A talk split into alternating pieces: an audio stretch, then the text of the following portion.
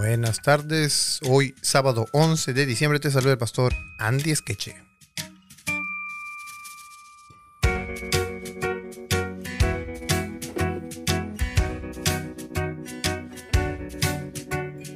Hoy iniciamos una nueva lección que se titula Deuteronomio en el Nuevo Testamento. Muy bien, hemos estudiado ya la lección pasada, la lección 11, Deuteronomio en el Antiguo Testamento, y hoy vamos a pasar al Nuevo, a ver qué dice el Nuevo acerca de Deuteronomio. ¿Lo usará? ¿No lo usará? Bueno, tenemos grandes sorpresas. Eh, Mateo 4.4, por ejemplo, Jesús utilizó allí Deuteronomio en una de las tentaciones. Eh, por ejemplo, dice ahí, él respondió y dijo, escrito está, no solo de pan vivirá el hombre, sino de toda palabra que sale de la boca de Dios. Deuteronomio 8.3. Ustedes pueden encontrarlo allí en Deuteronomio, lo que Jesús dijo. Es decir, cuando hablaba Jesús, no hablaba algo que no fuera, que fuera extraño o nuevo. Cuando hablaba Jesús, hablaba algo que ya estaba en la Biblia, en Deuteronomio, en los escritos. Eso es interesante. Los autores del Nuevo Testamento, incluso Mateo que cuenta la historia de Jesús, cita el Antiguo Testamento. Y Jesús mismo dijo, en lo que acabamos de leer, que escrito está. Es decir, las palabras que citó Jesús no las citó como una tradición oral, sino que las palabras que enseñó Jesús venían del Antiguo Testamento. Esto es importante tener en cuenta porque en el Nuevo Testamento se puede vincular las enseñanzas del Nuevo Testamento con las enseñanzas del Antiguo Testamento.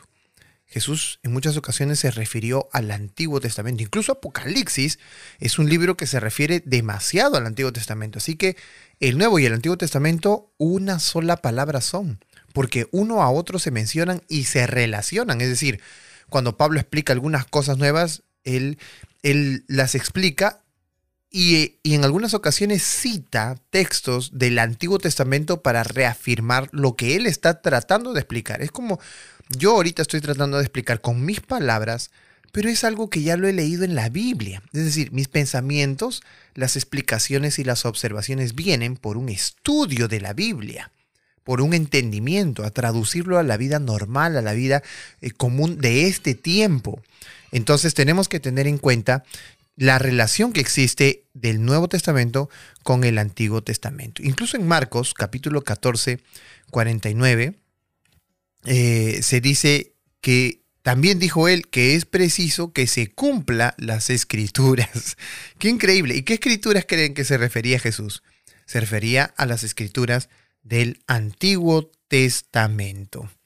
Bueno, yo estaba escuchando un audio que me enviaron y la verdad que me llamó mucho la atención y yo quiero compartírselo con ustedes porque eh, este esta clase de, de cosas que hay por el internet confunde a la gente y hace que en vez de poner su confianza en la palabra de Dios, la deseche como tal o le sume a la Biblia otras cosas más que no están en la misma Biblia. Eh, miren ustedes el primer, el primer, eh, la primera parte.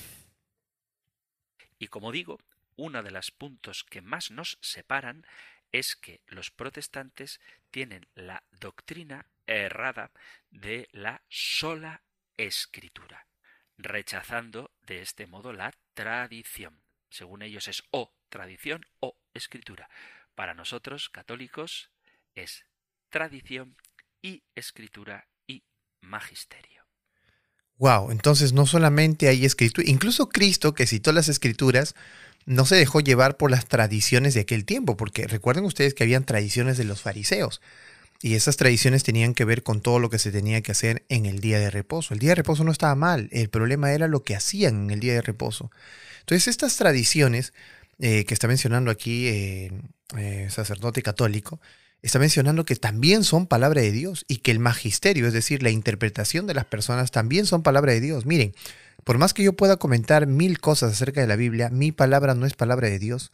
Mi palabra es un comentario de la palabra de Dios. ¿Dónde radica verdaderamente la palabra de Dios? Si alguien quiere entenderlo también a, su mente, su comprensión, tiene que ir a la palabra de Dios. Entonces, la misma palabra eh, tiene autoridad. Según de Timoteo 3:16 dice que toda la escritura, y no dice toda la palabra, dice todo lo escrito es inspirado por Dios. Y hoy tenemos todo lo escrito, y aquí está la Biblia. Inspirada por Dios es útil para enseñar, para redarguir, para corregir, para instruir en justicia, a fin de que el hombre de Dios sea perfecto, enteramente preparado para toda buena obra. Toda la escritura. Entonces no se puede sumar tradiciones, ni magisterios, ni ideas de concilios, etcétera, para que sea la palabra de Dios. No, no es palabra de Dios, es comentario de hombre, no es palabra de Dios. Segundo, miren ustedes este, este audio. Y este quizás sea el más importante de los puntos que nos separan, precisamente porque al negar cualquier autoridad a la hora de interpretar la escritura, puedes sostener prácticamente cualquier idea de lo que quieras basándote en la Biblia, porque la Biblia no es un libro, son 73 libros, distintos contextos, distintos autores, y si eres capaz de extrapolar lo que la Biblia está diciendo, es sencillo manipularla para que te dé la razón en lo que tú quieras. ¡Wow! Es decir, no leas la Biblia solamente porque con la Biblia tú puedes sacar miles de interpretaciones. ¿What? ¿Qué cosa? No, no. Miren ustedes lo que dice la misma Biblia acerca de interpretar la Biblia. Isaías 28, 9 al 10 dice, ¿a quién se enseñará ciencia o a quién se hará entender doctrina? ¿A los destetados? ¿A los arrancados de los pechos? Porque mandamiento tras mandamiento, mandato sobre mandato, renglón tras renglón, línea sobre línea, un poquito allí, otro poquito allá. ¿Cómo entonces se interpreta la Biblia? Como un solo libro. La Biblia sí constituye varios libros, pero todos ellos tienen un solo mensaje, tienen un solo propósito, una sola dirección. Es como cuando usted hace un libro, escribe uno primero y luego escribe otro y escribe otro. ¿Y cómo se van a dar cuenta que es usted quien escribió? cuando leen todos los libros y se dan cuenta que hay un, una sola intención. Entonces usted descubre al autor detrás de la intención. Es lo mismo que pasa con la Biblia. Hubieron muchos escritores, pero Dios las inspiró. Y eso quiere decir que detrás de la pluma de cada, ser, de cada ser humano que escribió, a pesar de sus errores y conductas, detrás hay un autor. Y ese autor es Dios. Por eso es que uno, cuando lee toda la Biblia, contempla a un solo Dios, no diferentes dioses y que este hombre diga que cualquiera eh, que lea la Biblia se va a confundir y no va a poder entender y por eso hay necesidad de la tradición y el magisterio, está totalmente equivocado, está yéndose en contra de la misma Biblia. Miren lo que dice. Ningún pasaje de la Biblia enseña que la Biblia sea la norma única o la regla de fe para los cristianos. Wow, no hay ningún pasaje de la Biblia que diga que es la única regla. Lo acabamos de leer, según el Timoteo 3:16, y que no diga que es la única. Hay miles más. Mira lo que dice. Ni un solo pasaje bíblico donde diga que la Biblia es la única fuente de la revelación. Wow, y seguimos con lo mismo. Según el Timoteo 3:16 dice que la escritura fue inspirada por quién? Por Dios. Bueno, terminemos. De hecho, en ningún pasaje de la Sagrada Escritura vamos a ver a Jesús ordenando escribir nada. Jesús manda a los apóstoles id y predicad, no id y escribid. Bien, los protestantes tienen la sola escritura y rechazan la tradición. Claro, rechazamos totalmente la tradición porque la tradición son acuerdos de concilios que están tomados fuera del contexto bíblico para dar ordenanzas que no tienen nada que ver con las ordenanzas de la escritura. ¿Acaso la escritura menciona que nosotros debemos confesar nuestros pecados y alcanzar perdón a través de, de un sacerdote? Eso no enseña la Biblia. La Biblia enseña que Cristo es nuestro sumo sacerdote y Él es el único mediador entre Dios y los hombres. La tradición dice lo contrario. Por esa razón no creemos en la tradición, ni creemos en el magisterio, porque las enseñanzas de, de los concilios, las enseñanzas de los padres, eh, de los sacerdotes, eh, interpretaciones como que el muerto no está muerto, van en contra de la misma Biblia. Por esa razón no las aceptamos, porque la palabra de Dios es la escritura. Bueno, y como último tenemos esto. La Biblia debe ser interpretada bien, porque si tú buscas en la Biblia, la forma de interpretar la Biblia, te vas a dar cuenta de que no lo vas a encontrar.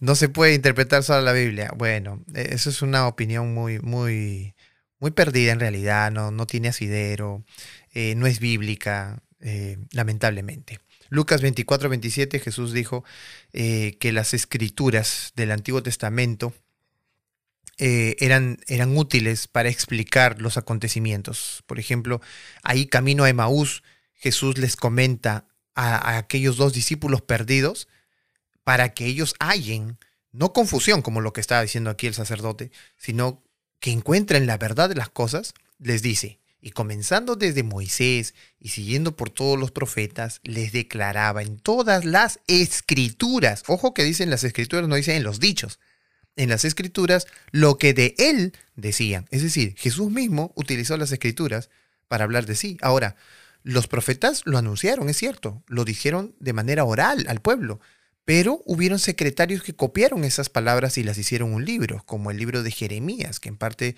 del de libro de Jeremías fue escrito por un secretario, no por Jeremías mismo.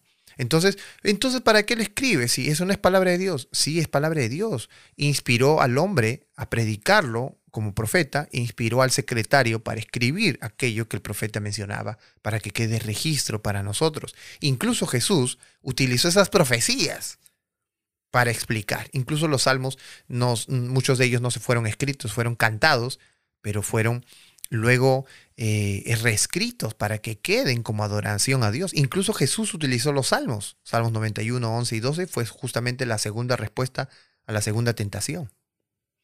Así que nosotros vemos aquí que los autores del Nuevo Testamento usan el Antiguo Testamento para reafirmar y confirmar sus ideas. Mateo, Marcos, Lucas, Juan, Hechos, Romanos, Gálatas, Corintios, Hebreos, las epístolas pastorales, incluso el Apocalipsis, todos se refieren a Deuteronomio.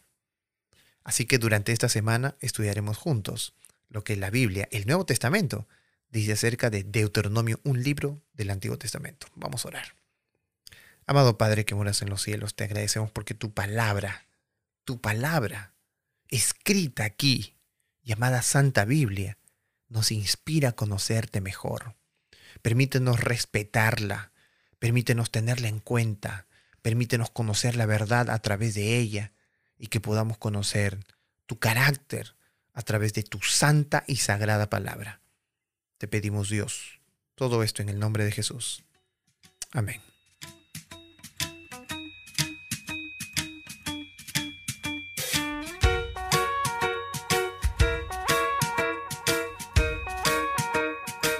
Muy bien. Entonces nos vemos hasta el día de mañana a la misma hora por este mismo podcast, por nuestras redes sociales y también por las radios. Que Dios te bendiga y sigamos estudiando juntos nuestra escuela sabática.